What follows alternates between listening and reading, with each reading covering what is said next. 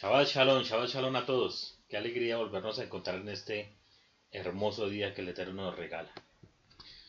Mis amados, eh, hemos pasado una semana de bendición. Este eh, quinto día que pasó, estuvimos en el ayuno del 9 de Ab. Muy bendecidos por todo lo que el Eterno ha hecho, por todo lo que el Eterno ha prometido. Bendito sea su nombre. Mis amados, quiero hacerles una invitación muy especial, que vayan y nos visiten en la página de, por internet www.javerinjaverot.com. Allí van a encontrar los últimos artículos que se han subido. Se inició una serie muy interesante que la está llevando eh, mi esposa eh, adelante y tiene que ver con la shonara, con la mala lengua. Los invito a que nos visiten, revisen los artículos que semanalmente con la ayuda del Eterno se irán subiendo y allí van a encontrar cosas muy hermosas. También vamos a, eh, como cada ocho días, pueden entrar allí para que le enseñen a sus niños todo lo que tiene que ver con la Torah del Eterno y de la misma manera como lo hacemos cada ocho días que enseñamos, eh, que damos una enseñanza de la paracha de la porción que tenemos para el día, allí van a encontrar actividades para los niños. En esas actividades van a encontrar que los niños se van a divertir mucho, tienen muchos em, eh, juegos para que puedan eh, desarrollar y asimismo aprenden eh, de Torah y hay algo muy hermoso en estas actividades que lo pueden hacer ustedes mismos acompañando a sus hijos y es estudiar hebreo. Allí se les está poniendo las palabras del del Aleph Bet se llama, o abecedario como se conoce en Occidente, para que todos aprendamos y nos vayamos metiendo un poco más en el idioma santo. Así que mis amados, es una invitación que les hago. Si ustedes, eh, los niños, ya han desarrollado sus actividades, pueden enviárnoslas por, nuestra, por el correo em, eh, electrónico, por, la, por WhatsApp, em, por la página para poderles publicar y que cada día se extienda más el reino de los cielos. Ahora sí, mis amados, vamos a iniciar esta paracha que el Eterno nos ha regalado para hoy. Y esta paracha tiene por nombre Vaet Hanan. Vaet Hanan. Y la vamos a encontrar en Deuteronomio, como es el nombre que se le conoce acá, de Barín, capítulo 3, versículos 23, hasta el capítulo 7, versículo 11. Vamos a hacer un resumen como lo tenemos por costumbre. En esta parasha, Moshe le contó al pueblo de Israel que imploró al Eterno para que lo dejara entrar a la tierra prometida. Pero el Eterno le dijo que no, que subiera al monte de Pisga y desde ahí viera, pero que no podría pasar el Jardín, el río Jordán. Recordó el deber de guardar los mandamientos del Eterno y cumplirlos, porque en ellos reside su sabiduría ante los ojos de los demás pueblos. Él dijo a Israel que siempre debe tener presente el día que permanecieron frente al monte Oreb y el establecimiento del pacto con Hashem. Moshe insta a alejarse de la idolatría y, a no servir a dioses extraños. Si en algún momento esto sucede y se corrompen y pecan ante los ojos del Eterno, Él los esparcirá entre los pueblos. Pero si el pueblo finalmente se arrepiente y le buscan con todo su corazón y con toda el alma, si se vuelven al Eterno y obedecen su voz, en su infinita misericordia, el Eterno no olvidará su pacto y los hará retornar a él. Moshe recorrió, escogió tres ciudades del oriente del Jardín, del río Jordán, como refugio, que fueron Betzer, Ramot y Golán. Estas ciudades era para que pudieran huir allí quienes cometieran un asesinato de manera involuntaria. También contiene las palabras del Shema, Shema, para las personas que nos están escuchando o nos ven por primera vez, significa escucha. Y aquí en esta paracha encontramos una buena porción de lo que recitamos todos los días. ¿Qué es el Shema? Es aquella oración que nos recuerda la unicidad del Eterno. ¿Qué dice? En hebreo dice Shema Israel Adonai Eloheinu Adonai Echad. ¿A qué traduce eso? Escucha Israel. El Eterno es nuestro Eloa, es nuestro Dios. El Eterno es uno. Eso es lo que significa el Shema y para nosotros es como la... Em, se me fue el nombre en este momento, como nuestra... Eh, bueno, nuestra confesión de fe, de saber que el Eterno solamente es uno y único. También nos dice que debemos guardar sus palabras y atarlas como señal en las manos y en nuestras cabezas, y escribirlas en los marcos de nuestras casas. No olvidar a Hashem y no ir tras otros dioses. Hacer lo recto y lo bueno ante los ojos del Eterno. Cumplir las leyes, los estatutos y los preceptos que Él ordenó guardar. Como se pueden dar cuenta, mis amados, los que no la han leído la paracha esta semana, los invito a que la lean porque tiene muchísima riqueza. Y el Eterno nos puede ayudar eh, a entender toda la riqueza que tiene la Torah y que es de bien para nuestra vida. Hasta ahí va el resumen. Ahora, ¿cómo les dije que se llamaba la paracha? Muy bien, Baet Hanan y que significa y supliqué. ¿Cómo levantamos una tefilá? ¿Cómo levantamos una plegaria delante del Eterno? El tratado Berajot, capítulo 32a, folio 32a, nos dice lo siguiente. Basado en las oraciones de Moshe, el rabino Shimlai enseñó, uno siempre debe exaltar al santo bendito sea él y luego orar por sus propias necesidades. ¿De dónde derivamos que uno, que uno debe comportarse de esta manera? de Moshe, de Moisés, como está escrito en su oración. Y supliqué al Señor en ese momento, como lo encontramos en Deuteronomio capítulo 3:23. E inmediatamente después, en su oración está escrito, Señor, Eloa, has comenzado a mostrar a tu siervo tu grandeza y tu mano fuerte. Por lo que Dios está en los cielos y en la tierra, ¿quién puede realizar obras como las tuyas? Y las tuyas en poder de Barín 3.24. Aquí Moshe comenzó con alabanzas al Eterno y solo después de eso está escrito, por favor, déjame pasar y ver la buena tierra que está más allá del Jordán, esa buena región montañosa y el Líbano. Eso lo encontramos en Deuteronomio 3.25. Solo después de su alabanza, Moshe hizo su pedido personal. Esto es importante tener en cuenta, mis amados, porque muchas veces nos preguntamos cómo, cómo tenemos que hacer nuestra tefilá al Eterno para que Él nos oiga. ¿Cómo debemos hacer nuestra tefilá al Eterno para hacerlo con respeto, para hacerlo con, con, con la honra que el Eterno merece?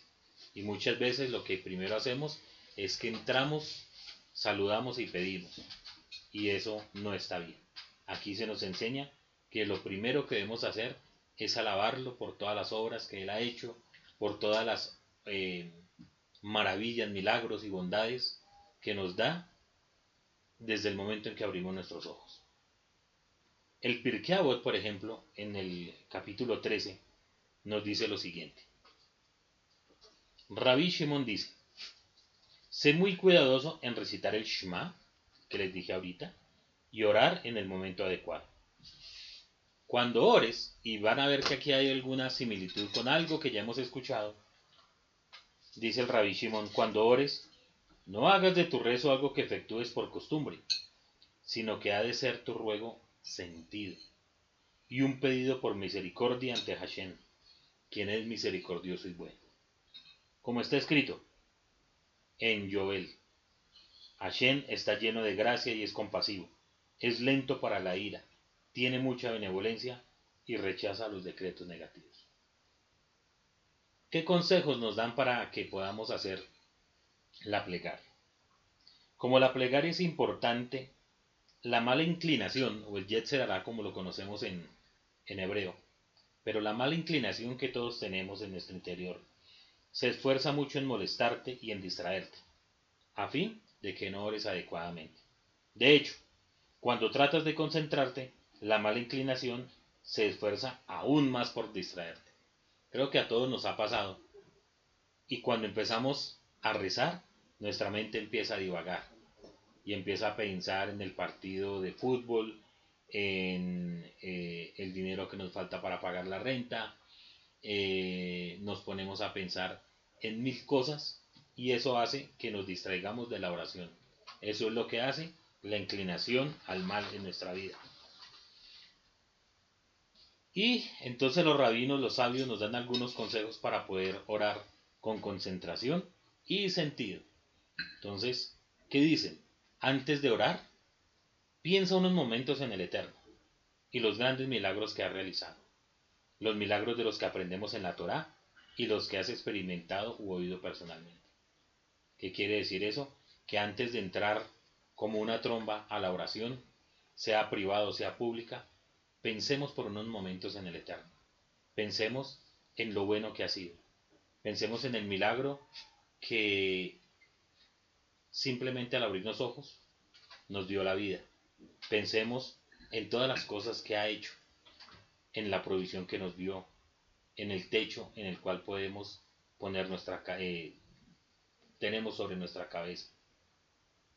Pensemos en todas esas cosas y maravillas y bondades que el Eterno nos ha dado antes de ingresar a hacer la tefila como tal.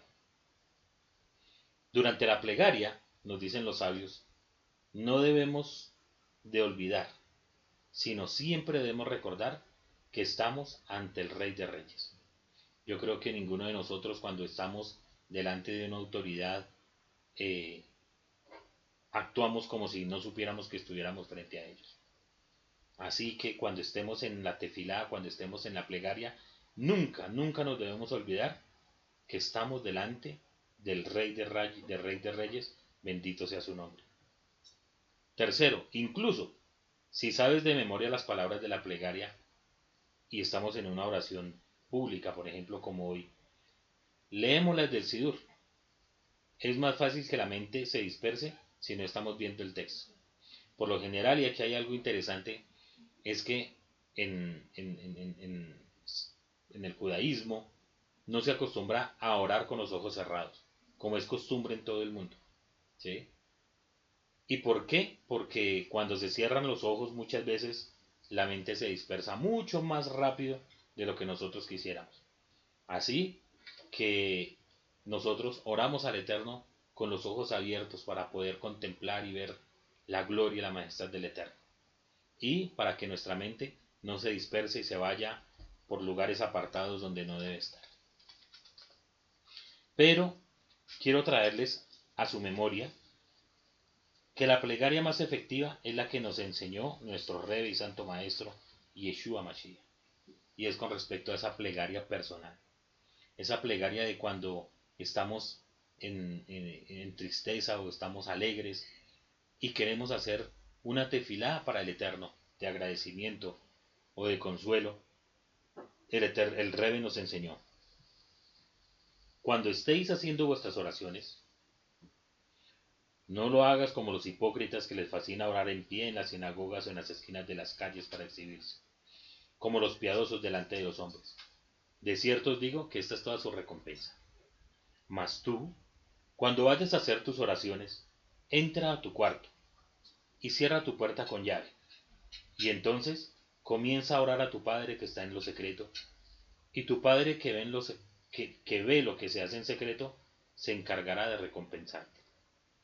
Y cuando estés orando, no repitas mecánicamente las cosas como los paganos que piensan que por repetir y repetir conseguirán lo que piden. Por tanto, no actúes como ellos, porque vuestro Padre conoce exactamente cuáles son todas vuestras necesidades antes que vosotros le pidéis. Vosotros pues oraréis siguiendo este orden. Ojo, porque aquí viene algo interesante. El Abino Shevashamay o el Padre Nuestro como se conoce. ¿No dice el rey que tenemos que repetir esta oración como loritos cada vez que nos acordemos y que nos la aprendimos de memoria? Eso no dice el rey. Dice que cuando nos acerquemos delante del Eterno, lo hagamos siguiendo ese orden. ¿Cuál es? Padre nuestro que estás en los cielos, santificado sea tu nombre.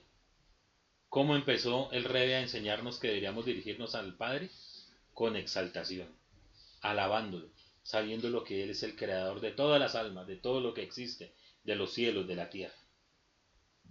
Luego dice el Rebe que debemos rogar al Eterno que venga de ti el reino, hágase tu voluntad en la tierra como se hace en el cielo. Es decir, estar dispuestos a que la voluntad del Eterno, a que el reino del Eterno, que el Rebe tanto nos enseñó y vino cuando vino por primera vez, ese reino sea manifiesto en la tierra. Y para que sea manifiesto en la tierra, debemos hacer la voluntad de Hashem, tanto la que está en el cielo, así mismo la debemos hacer acá. Luego, después de alabar al Eterno, después de agradecerle por todas sus bondades, después de anhelar que el reino de los cielos sea una realidad acá en la tierra, solamente ahí, entonces iniciamos nuestras peticiones a Él a pedirle por lo que necesitamos. ¿Por qué? Porque Hashem sabe que nosotros tenemos necesidades. Pero el Eterno quiere que se las pidamos. No podemos dejar solamente decir, Señor, tú sabes, tú sabes y tú sabes como muchas veces lo eh, hacemos en nuestras oraciones, sino que si tienes una necesidad, una petición delante del Eterno, hazla. Que el Eterno la escuche de tus labios. Y por eso el Rey dice, danos hoy nuestro pan cotidiano. Cuando pedimos al Eterno que nos dé el pan, le estamos pidiendo que nos dé la provisión, que nos dé el sustento, tanto físico como espiritual. Pero lógico, aquí puntualmente se está hablando de lo físico, de la comida, del sustento, del techo, del trabajo, de todas esas necesidades materiales que el Eterno sabe que necesitamos. Luego nos dice el Rebe que le pidamos al Eterno perdón por nuestros pecados, porque somos hombres y mujeres que todos los días y en cada momento hemos fallado, que en cada momento estamos pecando, que en cada momento transgredimos y ofendemos al Eterno. ¿Y por qué debemos pedir perdón por nuestros pecados? Porque esa mala inclinación de la cual les hablaba hace un momento hace que nosotros nos sintamos malvados, que nos sintamos lo peor que hay en este mundo. Y esa inclinación al mal hace que nosotros nos llenemos de orgullo o de vergüenza y no seamos capaces de levantar nuestra tefilá y pedir perdón al Eterno. Pero el rey dice que debemos pedirle al Eterno que nos perdone. Pero de la misma manera como Él nos perdona, en nuestro corazón no debe haber rencor ni debe haber contienda con ninguno de nuestros hermanos, con nuestro prójimo, con nuestra familia. Debemos mantener una paz, debemos tener nuestro corazón, nuestra mente y nuestro cuerpo en shalom. Dice uno de los salmos que recitamos en, la mañana en el rezo, persigue la paz, no hay que dejarle escapar. Haz y hacer la paz, dice el versículo, haz la paz y persíguela. Y eso es lo que nos pide aquí el rey, que cuando nos acerquemos al Eterno, esa debe ser nuestra actitud. Pero además, como el Eterno sabe que nosotros pecamos, el Rebe, nuestro Rebe Yeshua, nos dice que le roguemos al Eterno, que nos guarde, que, nos, que no nos deje caer en la tentación y que nos libre de las manos del maligno. ¿Quién es ese maligno? Es, primero, la mala inclinación que tenemos cada uno de nosotros. Estamos acostumbrados a echarle la culpa al diablo en todo. Perdónenme que tome esa, esa frase. Pero muchas veces pecamos y ¿quién es el culpable? El diablo. Y al diablo tiene la culpa de todo. Y no, mis amados. Quiero traerles una noticia que no es eso. Es la propia, como dijo el rabino Shaul de Tarso, el apóstol Pablo, es por nuestras propias concupiscencias, por nuestras propias pasiones desordenadas, las que nos llevan al pecado. Y de eso dice el rey que le pidamos al Eterno que no nos deje caer en esa tentación, que nos guarde de nosotros mismos, que somos almas que nos dejamos vislumbrar por cualquier cosa, por el pecado, y fácilmente caemos en él. Así que el rey nos invita a que no a que le pidamos al Eterno que nos ayude, porque solos definitivamente no lo podemos hacer, pero con la ayuda del Eterno sí que lo podemos lograr. Por eso el Rebe nos dice que en la oración que hagamos a Él nos le, pidamos, le roguemos que nos guarde de caer en la tentación y que nos libre de las manos del Yetzer de la mala inclinación y por supuesto de el maligno como todos conocemos. Y dice el Rebe que terminemos la oración porque tuyo es el reino, el poder y la gloria por siempre. Amén. ¿Qué quiere decir? Que tenemos que reconocer que el Eterno es el soberano, el rey de reyes, y que finalmente se haga la voluntad de Hashem. Todo eso lo encontramos en Mateo capítulo 6, versículos 5 al 13. Hasta aquí hemos visto algo muy hermoso de la plegaria. Hemos visto cuáles son las normas, las reglas que debemos llevar para que nuestra oración sea escuchada delante del cielo. Pero nos encontramos un caso muy particular en esta allá Y es que el Eterno dice no. También el Eterno dice no. Mi hijo le hacía una, una reflexión a mi hija esta semana. A mi hija tengo una hija de 10 añitos.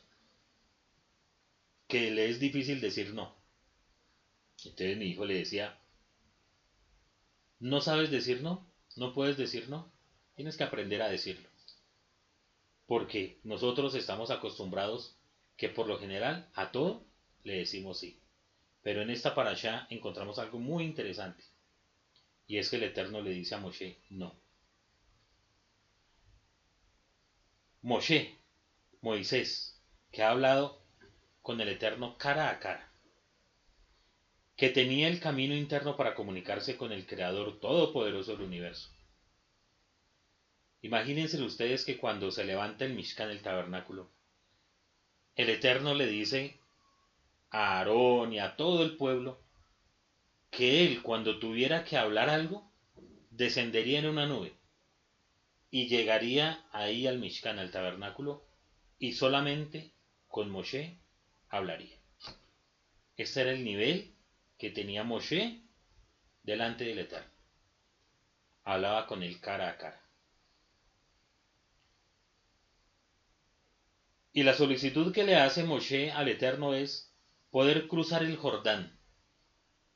Piensen en esto. Están en un momento en el cual todo el pueblo está a la orilla del Jordán. Y solamente les falta cruzar el río para conquistar la tierra prometida.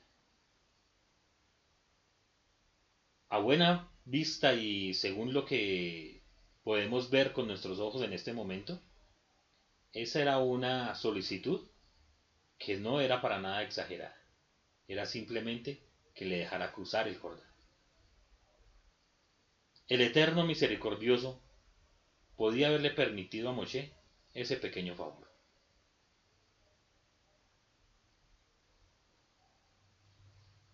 El rabino eh, Joseph Shulan dice en un escrito de hace dos años, si fuera Dios, seguramente le diría a Moshe, bien amigo, ve y cruza el río Jordán y mira la tierra y luego regresa al monte y sube a Pisga y te encontraré allí para llevarte tu alma al paraíso. Pero no, esas no fueron las palabras del Eterno. El Eterno le dice a Moshe en un lenguaje muy fuerte, y abro comillas, ¿qué le dice? Pero el Señor estaba enojado conmigo por tu cuenta y no me escuchaba. Entonces el Señor me dijo, basta de eso. No me hables más de ese asunto. Sube a la cima de Pisga y levanta los ojos hacia los ojos hacia el oeste, el norte, el sur y el este. Míralo con tus ojos, porque no cruzarás este Jordán, este, este Jordán, este Jardín.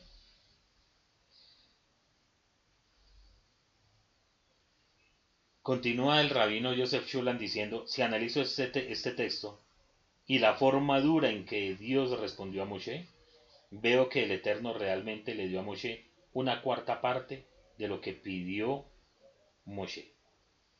Moshe que le solicitó al Eterno.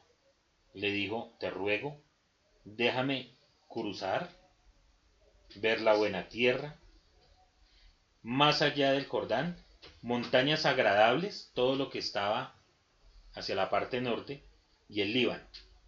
Cuatro cosas le pidió Moshe al Eterno. El Eterno de esas cuatro cosas le concedió una. ¿Qué le dijo? Está bien, podrás ver la tierra desde la cima de Pisga. Esta palabra hebrea significa la cima de la montaña. Pero tu pie no se parará en esa tierra.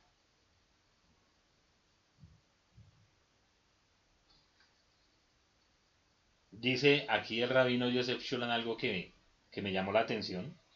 Y dice que en realidad, más tarde, Moshe cruzó el río Jordán al menos una vez. Porque, si ustedes recuerdan, el, el episodio aquel donde se aparece Moshe y Elías para conversar con Yeshua, lo hizo en la tierra de Israel. Pero bueno, ese no es el tema de nuestra lectura del día de hoy.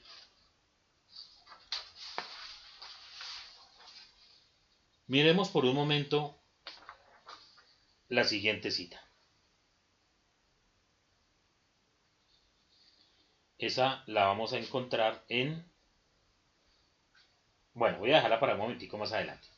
Lo que me gustaría discutir en breve es la siguiente pregunta. ¿Qué sucede cuando el Eterno contesta en nuestras oraciones, a nuestras oraciones con un no?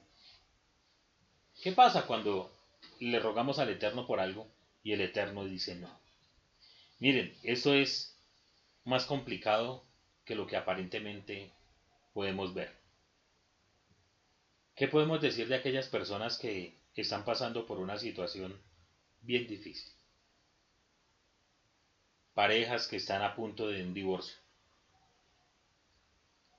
O solteros que están pidiéndole al Eterno por una chica que les gusta y quieren casarse con ella. O chicas que están pensando en casarse con un con un varón y han puesto delante del Eterno esa oración.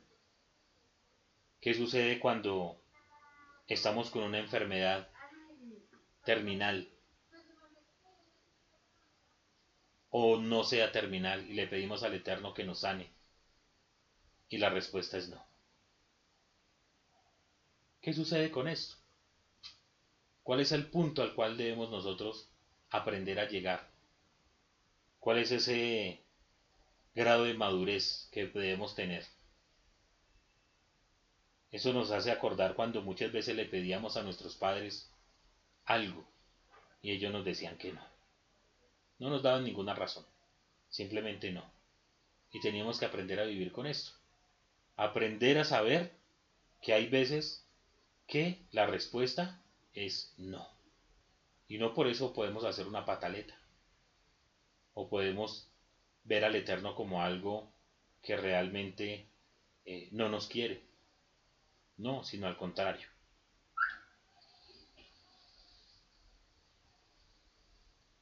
¿Qué principios debemos aceptar al respecto? Por ejemplo, en Hechos, capítulo 10, versículo 34 dice, ahora me doy cuenta de lo cierto que es que el Eterno no muestra favoritismo para con nadie. Y eso es un ejemplo tremendo porque les acabo de decir que Moshe hablaba cara a cara con el Eterno. Cara a cara. Pero cuando Moshe le pidió que revocara un decreto que era que no podía pasar a la tierra de Israel, su respuesta del Eterno fue negativa. No levantó el decreto. Aún cuando la petición la hizo Moshe ese gran profeta que el Eterno levantó, el más, el más grande profeta de sus tiempos. El Eterno no le interesó que hubiera sido Moshe, simplemente le dijo que no. Si el Eterno hizo eso con Moshe, ¿qué podemos esperar nosotros? Que estamos en un nivel espiritual mucho más bajo y más comprometido que el de Moshe. El rey David en otra cita, en 2 de Samuel 7:20, dice, Ahora, ¿qué más te puede decir David? Dirigiéndose David al Eterno. Para ti, Señor, Eloa, conoce a tu siervo. ¿Qué quiere decir el rey David con eso? ¿Qué más podemos pedirle al Eterno? Si solamente Hashem sabe qué es lo mejor para nuestra vida. Vamos a leer la siguiente cita y la vamos a encontrar en el segundo libro de Samuel, capítulo 13, versículo 23.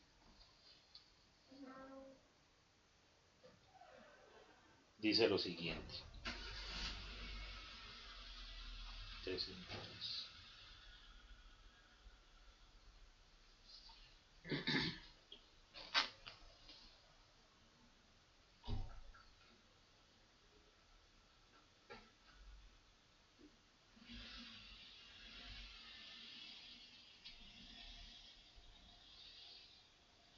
Creo que no es segunda, sino primera. No, perdón. Segunda de Samuel capítulo 12, versículos 13 al eh, en adelante, bueno, ya les digo hasta aquí, hasta el 23. Dice así. Entonces dijo David a Natán, pequé contra el Eterno. Y Natán dijo a David, también Adonai ha remitido tu pecado. No morirás. Mas por cuanto con este asunto hiciste blasfemar a los enemigos del Eterno, el, hijo que te, ha, que te ha nacido ciertamente morirá. Y Natán se volvió a su casa, y el Eterno hirió al niño que la mujer de Urías le había dado a David, y enfermó gravemente. Entonces David rogó a Eloa por el niño, y ayunó David, y entró y pasó la noche acostado en tierra. Y se levantaron los ancianos de su casa, y fueron a él para hacerlo levantar de la tierra, mas él no quiso, ni comió con ellos pan. Y al séptimo día murió el niño. Y temían los siervos de David hacerle saber que el niño había muerto, diciendo entre sí, cuando el niño aún vivía, le hablábamos y no quería oír nuestra voz. ¿Cuánto más se afligirá si le decimos que el niño ha muerto? Mas David Viendo a sus siervos hablar entre sí, entendió que el niño había muerto. Por lo que dijo David a sus siervos, ¿ha muerto el niño? Y ellos respondieron, ha muerto. Entonces David se levantó de la tierra, se lavó y se ungió y cambió sus ropas y entró en la casa del Eterno y le adoró. Después vino a su casa y pidió y le pusieron pan y comió. Y le dijeron sus siervos, ¿qué es esto que has hecho? Por el niño viviendo aún, ayunabas y llorabas. Y muerto él, te levantaste y comiste pan. Y él respondió, viviendo en el niño yo ayunaba y lloraba diciendo, ¿quién sabe si el Eterno tendrá compasión de mí y vivirá el niño? Mas ahora que ha muerto, ¿para qué de ayunar? ¿Podré yo hacerle volver? Yo voy a él, mas él no volverá a mí. Tremendo pasaje que acabamos de leer. Porque David, de quien está escrito que tenía un corazón conforme al corazón del Eterno, comete un grave pecado.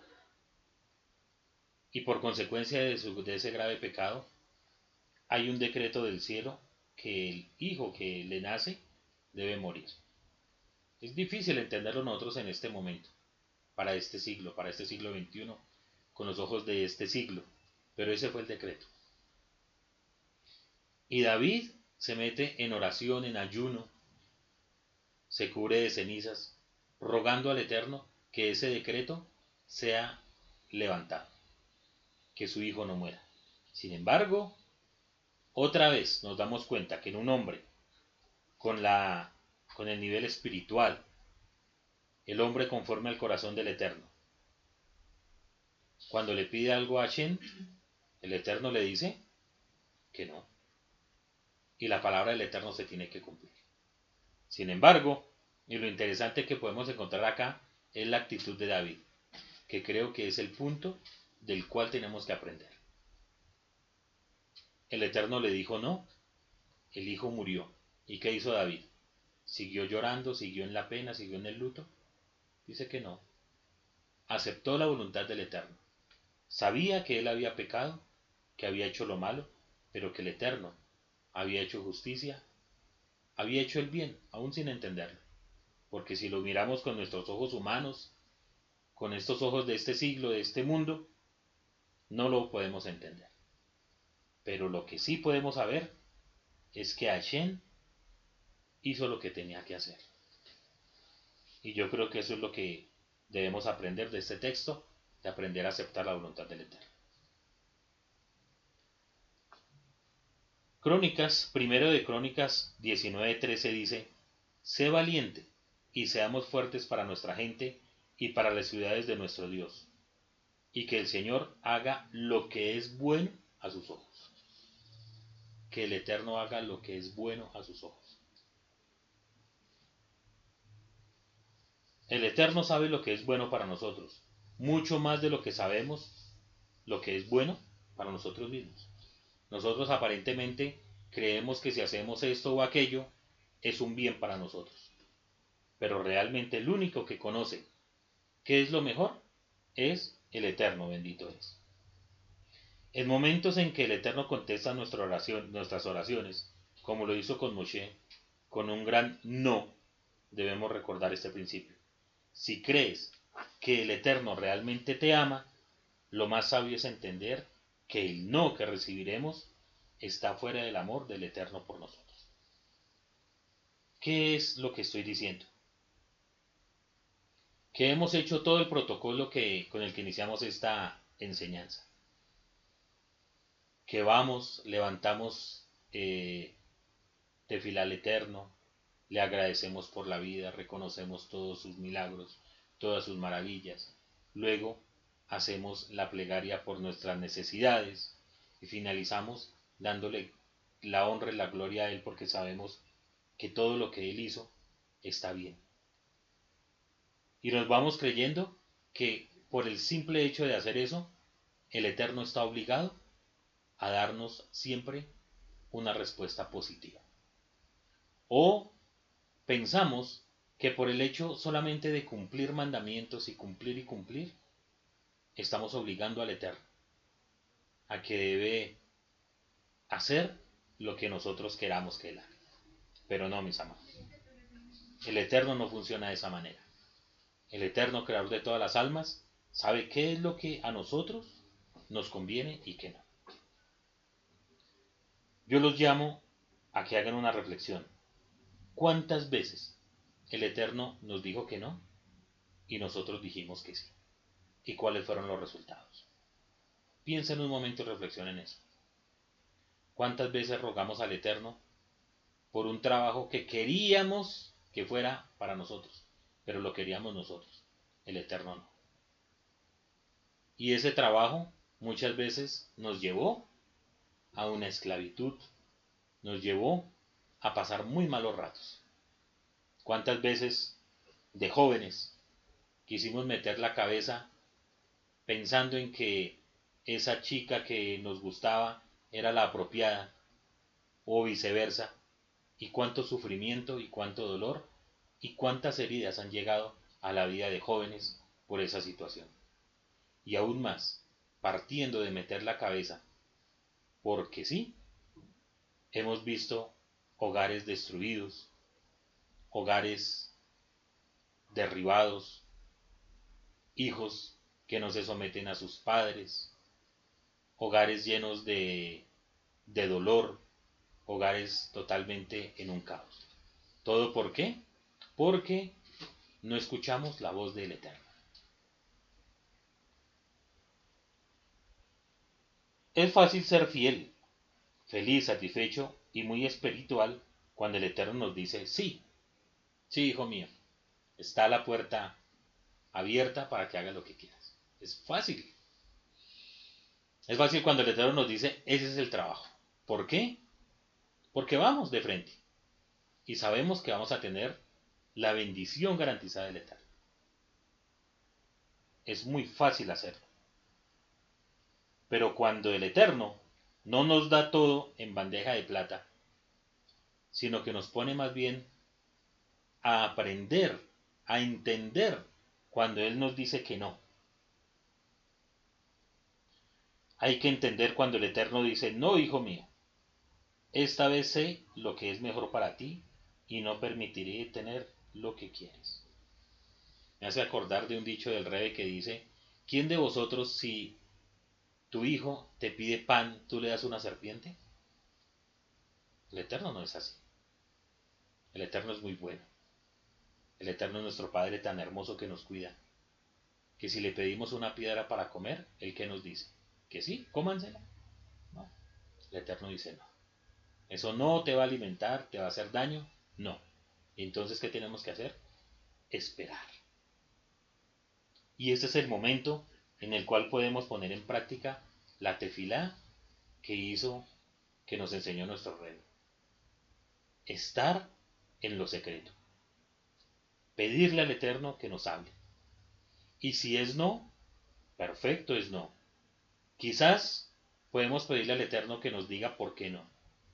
Quizás es bueno y Hashem nos lo responda.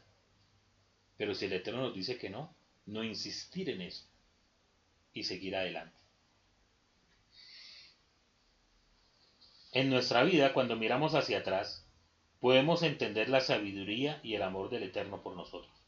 Incluso cuando nos dijo no, incluso cuando no respondió nuestras oraciones de la manera que realmente queríamos y creíamos que merecíamos que dijera sí. Uno de los ejemplos que podemos tomar de esto es la demostración que está en la historia de Joseph, de José, el hijo de Jacob. Se pueden imaginar, te imaginas lo deprimido que debió estar Joseph cuando fue puesto en el pozo en el valle de Dotá y vendido como esclavo a los amalecitas y madianitas en Egipto. Continúa el, rabino Joseph Shulan y dice, si hubiera sabido el final de la historia en ese momento, Joseph había estado feliz. Había estado contento de que sus hermanos lo rechazaban y de que quisieran venderlo como esclavo. Habría saltado de gusto en el pozo. ¿sí? Habría estado feliz de ser vendido a un maestro egipcio y habría sido y habría estado feliz de ir a la cárcel. Pero nada de eso pasó. Yosef no sabía qué era lo que quería el Eterno. Y tuvo que pasar todas estas penurias, tuvo que pasar estar separado de su familia 17 años, de estar em, en, un estado de esclavitud, de postración. Pero ¿qué hizo Joseph?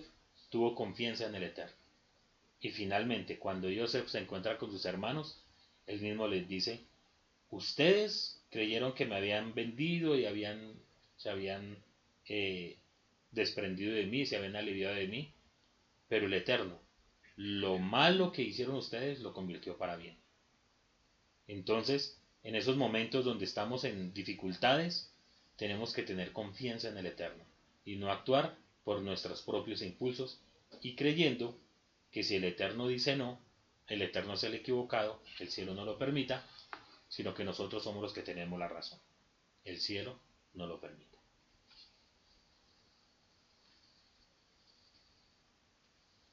La carta a los romanos en el capítulo 8, versículo 28 dice,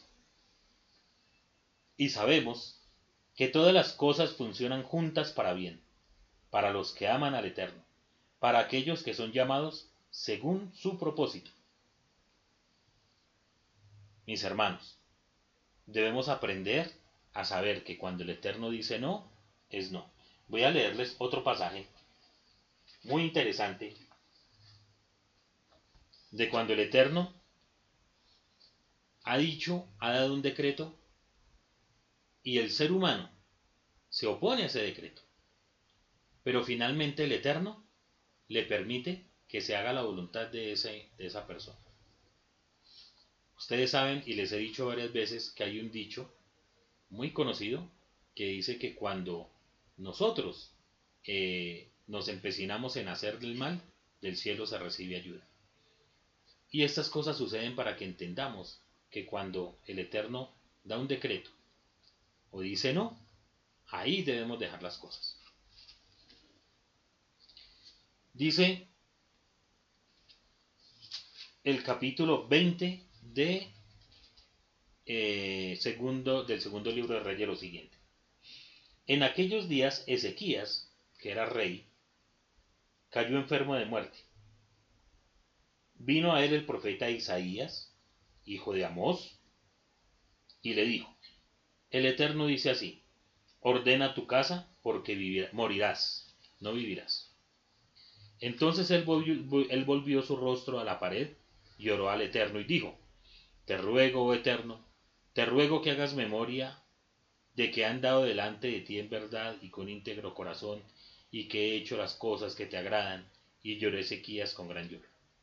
Y antes que Isaías saliese de la mitad del patio, vino palabra del Eterno a Isaías diciendo, Vuelve, di a Ezequías, príncipe de mi pueblo, así dice el Eterno, el Eloa de David tu padre. Yo he oído tu oración y he visto tus lágrimas, y aquí que yo te sano, al tercer día subirás a la casa del Eterno. Y añadiré a tus días quince años, y te libraré a ti y a esta ciudad de mano del rey de Asiria, y ampararé esta ciudad por amor de mí, de, mí mismo y por amor de, de David, mi siervo. Y dijo Isaías, toma más a ellos, y tomándola la pusieron sobre la llaga y sano. Había caído de una enfermedad con una llaga mortal, sin embargo el Eterno permitió un milagro y lo levantó. Y Ezequías había dicho a Isaías, ¿qué señal tendrá de que el Eterno me sanará y que subiré a casa de Adonai al tercer día? Respondió Isaías, esa señal tendrás de Adonai, de que hará Adonai esto que ha dicho. ¿Avanzará la sombra diez grados o retrocederá diez grados? Y Ezequías respondió, fácil cosa es que la sombra decline diez grados, pero no que la sombra vuelva atrás diez grados. Recuerden que el reloj que tenían ellos en ese momento no era ni los eh, em, modernos que miden hasta cuántos pasos camina, sino eran, eh, ¿eran qué? Solares, ¿cierto? Correcto. Entonces, la señal era que muy fácil que se adelante, pero que se vuelva atrás, es decir, que la sombra del sol que se retrase, y eso fue lo que sucedió. Entonces el profeta clamó, el profeta Isaías clamó al Eterno e hizo volver la sombra por los grados que había descendido en el reloj de Acaz, 10 grados atrás. Voy a saltarme al versículo 20 y luego explico algo. Los demás hechos de Ezequías y todo su pueblo y cómo el Eterno hizo el estanque y el conducto y metió las aguas de la ciudad, ¿no está escrito en el libro de las crónicas de los reyes de Judá? Y durmió Ezequías con sus padres y reinó en, lugar, en su lugar Manasés su hijo. Capítulo 21, versículo 1. De doce años era Manasés cuando comenzó a reinar y reinó en Jerusalén cincuenta y cinco años. El nombre de su madre fue Epsiba e hizo lo malo ante los ojos de Adonai, según las abominaciones de las naciones que el Eterno había echado delante de los hijos de Israel. ¿Qué hubiera sido mejor? Nos preguntamos. Que Ezequías hubiera aceptado la voluntad del Eterno y hubiera descansado con sus padres. Y el Eterno le dio 15 años más. Sucede que antes que Ezequías muriera, no tenía hijos. No tenía hijos. El Eterno le da los 15, los 15 años y Ezequías engendra a Manasés. Pero no solamente hizo eso Ezequías, sino que durante esos 15 años Ezequías recibe a unos enviados que venían de Babilonia y se llenó de orgullo el corazón de Ezequías. ¿Qué hizo Ezequías?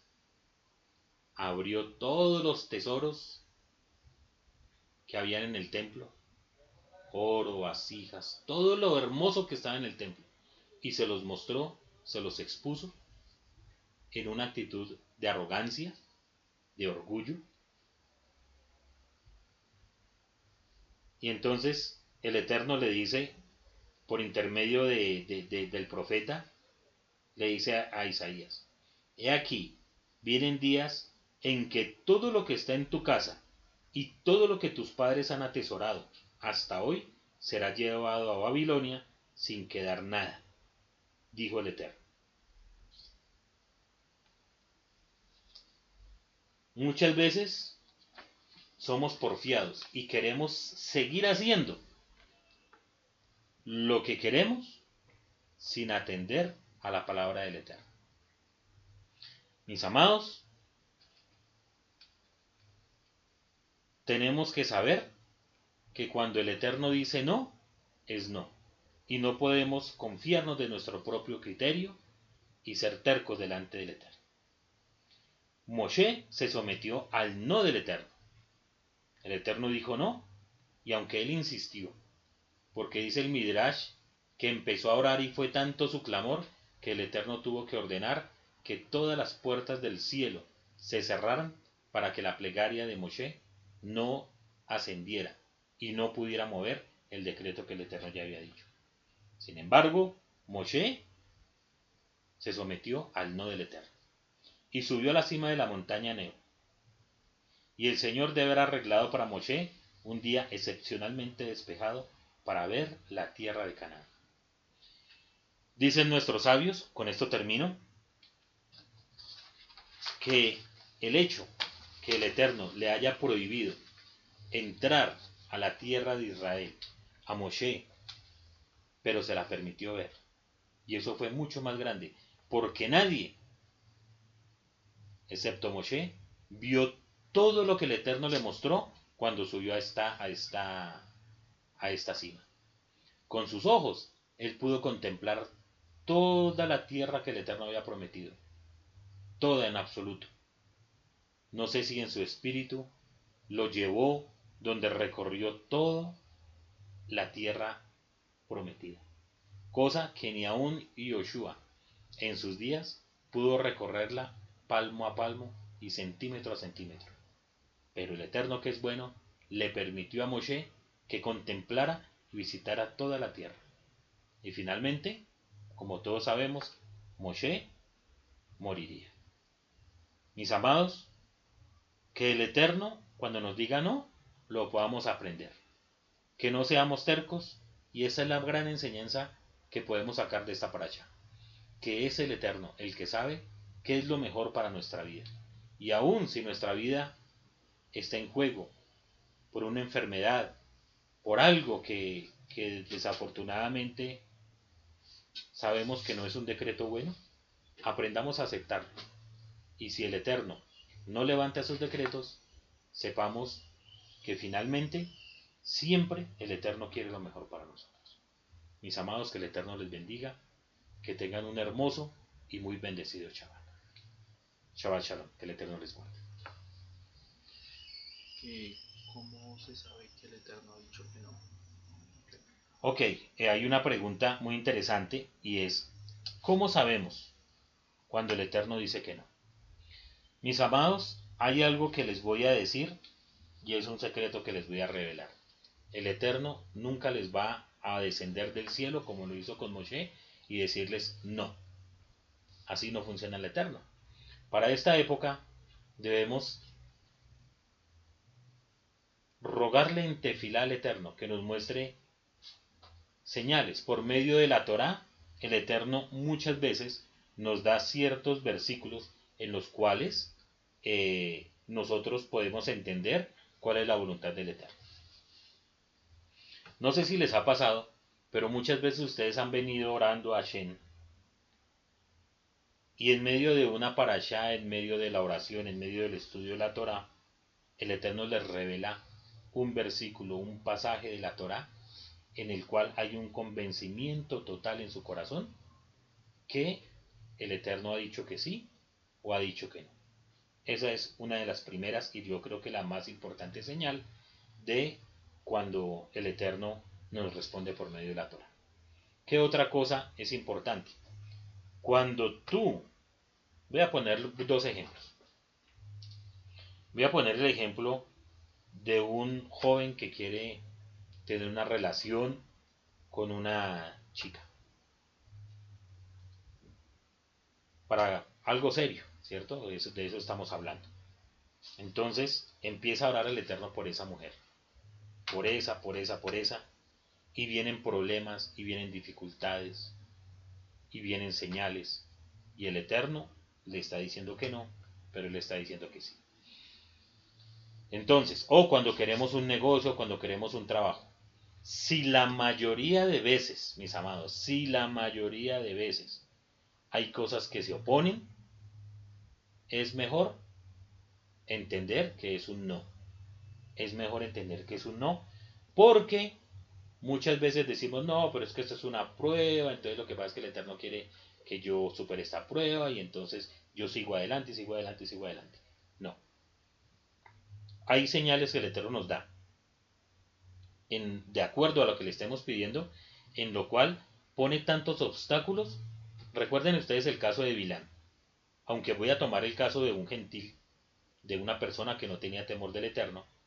Sin embargo, cuando es llamado a maldecir a Israel, el Eterno le dice que no. No. Pero él dice, sí. Y es más, el Eterno hace que el asno, la burra que en el, cual va montado, vea a un ángel y se vaya de pared en pared y le impide. Pero tan terco era Vilán que no entendió y siguió. Y el Eterno hace que la burra hable, que le diga por qué me pega, qué le está pasando.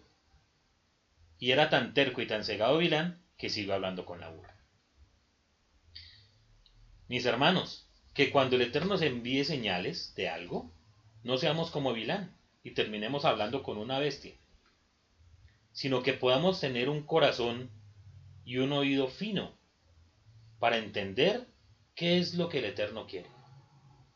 Si Hashem ha puesto en una relación de un noviazgo tantos impedimentos, mis amados, creo que por ahí no es la cosa. Si ustedes le están pidiendo al Eterno por un negocio y cada vez que está a punto de realizarse el negocio, se cae ese negocio, yo creo que es mejor entender que el Eterno ha dicho que no. Porque una cosa les digo, cuando el Eterno dice que sí, toda puerta que abre el Eterno, nadie la puede cerrar. Por encima de todas las cosas, eso sea. Pero si el Eterno la cierra, por más que intentemos abrirla, no la podemos abrir. Yo creo que esas son señales que el Eterno nos ha dejado, que nos ha dado y con las cuales podemos entender cuál es la voluntad del Eterno. Clave, no dejen de orar, de hacer tefilá y de rogarle al Eterno que Él revele su voluntad. No les puedo decir cuál es la fórmula, porque el Eterno a cada uno nos habla de una manera apropiada y a cada uno nos da la señal según sea nuestra necesidad. Pero eso es lo que podría decir.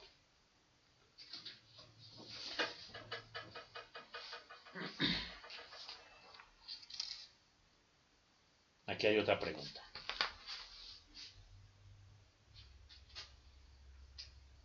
Ah, bueno, acá un aporte muy, importante que hace mi esposa y es que dice que cuando el Eterno nos dice que no y cuando empiezan a venir esas señales que son difíciles, es que debemos entender que el Eterno nos está guardando de algo, que Hashem nos ha guardado.